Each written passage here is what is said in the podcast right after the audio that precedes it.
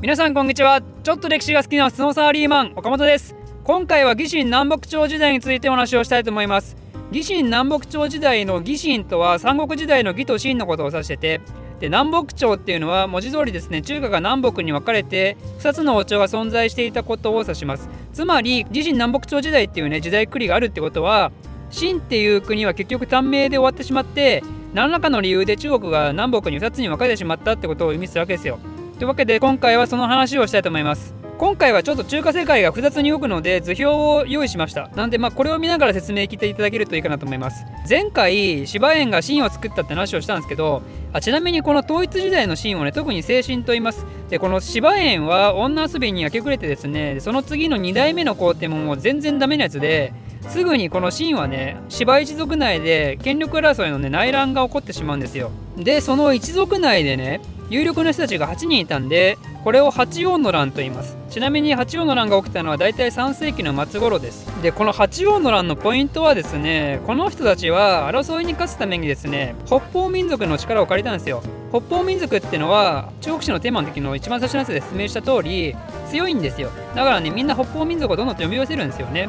でその結果何が起きたか。北方民族にね家屋を取られちゃったんですよ。彼らが暴れすぎちゃって。311年に郷土の龍炎ってやつによって首都の洛陽を占領されちゃうんですよね。その結果この後ですねその秦の人たちは南の方に逃げて新しい国の東進を作るんですよ。でその時の首都は三国時代の呉の首都だった建業をね建功っていう名前に変えて東進っていう国を作ったと。これによって北は北方民族たちの国ができててで南はこの東進ができるっていう中華世界でね大きく北と南で大きく二分される時代が始まったんですよ。ということでこれからその北と南についてそれぞれ説明していきますけどまず北側ね北側は5つの北方民族によっていろんな国が最初に乱立するんですよ。その北方民族5つっていうのは郷土血鮮卑帝京というやつら。でそのうち戦費の作った北魏っていう国がですねその家屋の世界を統一してだけどその後も結局動乱全然やまずにその北魏は東魏と西魏に分裂して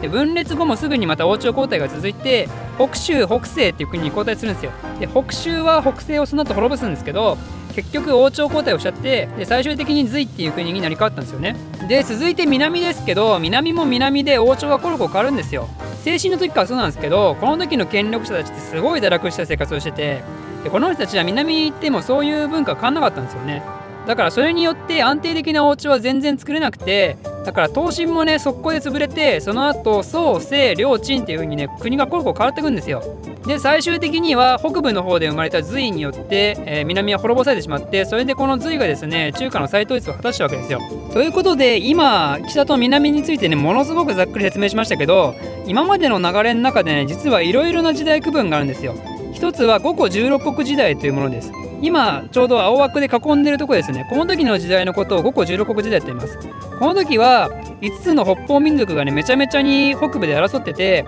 でそれで16個の国が乱立された時代なんですよね。だからまあこれは分かりやすいですよね。5個あすいません。5個のその5個っていうのはこの5つの北方民族のことを言います。個っていうのは北方の異民族のことを指した言葉です。そいつらが全部で16個の国を作ったから5個16国時代だと。細かいこと言うとその16個の国の中には実は漢民族国家もあるんですけど、まあ、だけどこの時代のことを五個16国時代と言います。で続いて南北朝時代っていうのがあります。これはね北側が北魏によって統一されてでそれで北と南に王朝が2つ存在して分かれていた時の時代のことを言います。だから五個16国時代の時も北と南にブロックが一応分かれてたんですけどこの時はまだ南北朝時代じゃないんですよね。で最後に今回のタイトルの「義春南北朝時代」義神南北朝時代っていうと五漢の滅亡後のね三国時代も含むんですよ。そっから三国時代と秦の統一の時代も含んで隋が中華を統一するまでのことを義神南北朝時代と言います、まあ、だから義と秦が入ってるんですけどね。というわけでこの時代はですねいろんな時代区分があってそれでまた王朝がコロコロ変わってで北と南もいっぱい国があっていろんな民族がいてとかねもう複雑なんですよね。ここまでものすごい早く説明した中でねちょっと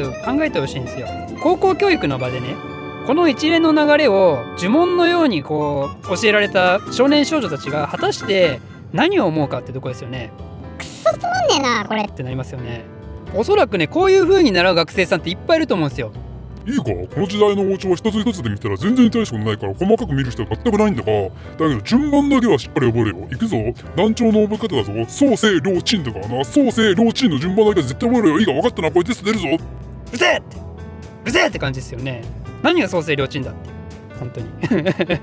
創世両鎮の順番を覚えて何のためになるのかと。確かにね実際この時代って動きがこう派手な割にね習うことって地味なんですよ。なんか貴族の社会が発展したとか陸朝文化っていうのが花開いてこの画家がどうのこうのとか美しい書体がどうのとか仏教伝来がどうのとかあと国内の動乱に嫌気がさした現実そういう人たちが竹林で酒盛りしてどのこうのとかね。正直ねどうでもいいんだよそんなのっていうことばっかり覚えるんですよ。まあどうでもよくはないんですけど。どうでもよくないんですけどなんかあんまり面白くないことをいっぱい習うわけですよね。私はねそんな学校教育のねあり方に疑問を投げかけたいわけですよ。この時代はね本当にそんな学校で習うような退屈な時代なのかっていうことですよ。実はね全然そんなことないと思うんですよ私は。むしろこれぞ世界史っていうのを学ぶのにねうってつけの時代なんですよこの時は。実はこの時は中華世界だけじゃなくて西洋世界にまで大きく影響を及ぼすような地球単位の超大型旋風がねちょうど巻き起こってる時代なんですよ。で出発点はなんとこのアジアの地なんですよね。キーワードはね寒冷化ですよ。実は3世紀あたりからね気候変動によって地球規模の寒冷化が起き始めてるんですよ。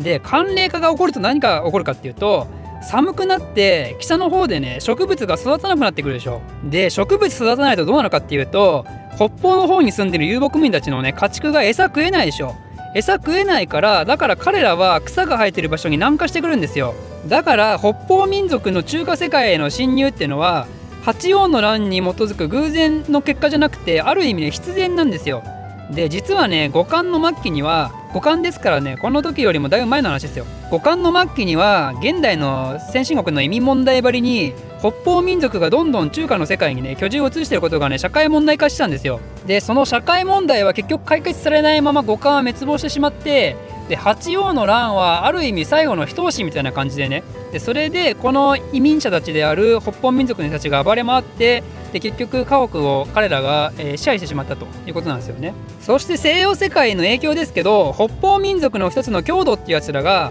まあ、諸説あるんですけどフン族っていう名前に変えてでそれで西に進んでったやつらがいたんですよね。これによってその西側の先にいたねゲルマン民族がさらに玉突き事故のようにさらに西側に追い出されてでその西側に追い出されたゲルマン民族はあの西洋の巨大国家であるローマ帝国にどんどん流入していったんですよ。でゲルマン民族も実は強いんですよね。彼らって体がでかいからだからローマ人よりも個人で見ると強いんですよね。だからゲルマン民族っていうのはローマの中で軍人として登用されたりしてでまた度重なる外敵からの攻撃に、ね、対抗するために彼らはどんどん使われてでそれローマ国内でゲルマン民族ってどんどん依存されるようになったんですよね。でそれによってゲルマン民族はローマ帝国内において強大な影響力を持つようになってきたんですよ。その結果ローマはどうなったかっていうとゲルマン人たちによって滅亡に追えられたんですよ。でその後フランク王国はじめゲルマン人の国家がね旧ローマ帝国内で怒涛の乱立を起こし始めるんですよ。この状況って何かに似てないですかね。これはねまさに疑心南北朝時代の中華なんですよ。だからこの時ってのは東欧も西欧も漢民族とローマ人っていうものすごい勝ち組グループが君臨して広大な領土を長らく統治していたのにもかかわらず寒冷化っていうね地球規模のイレギュラーが起こってしまったせいでほぼ同時期に崩壊したんですよ。だからこれっていうのは場所とか民族とか文化っていうのが大きく違っても結局ね我々人間は同じ地球上にいる限りそれらは何かがきっかけにリンクする可能性があるっていうのねそれを知れるものすごくいいケースなんですよ。この壮大なスケール感を学ぶのがまさに世界史じゃないかと私は言いたいわけですよ。ということで、えー、今回はだいぶ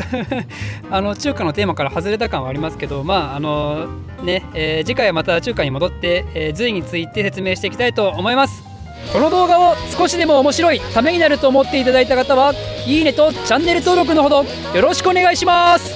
ではまた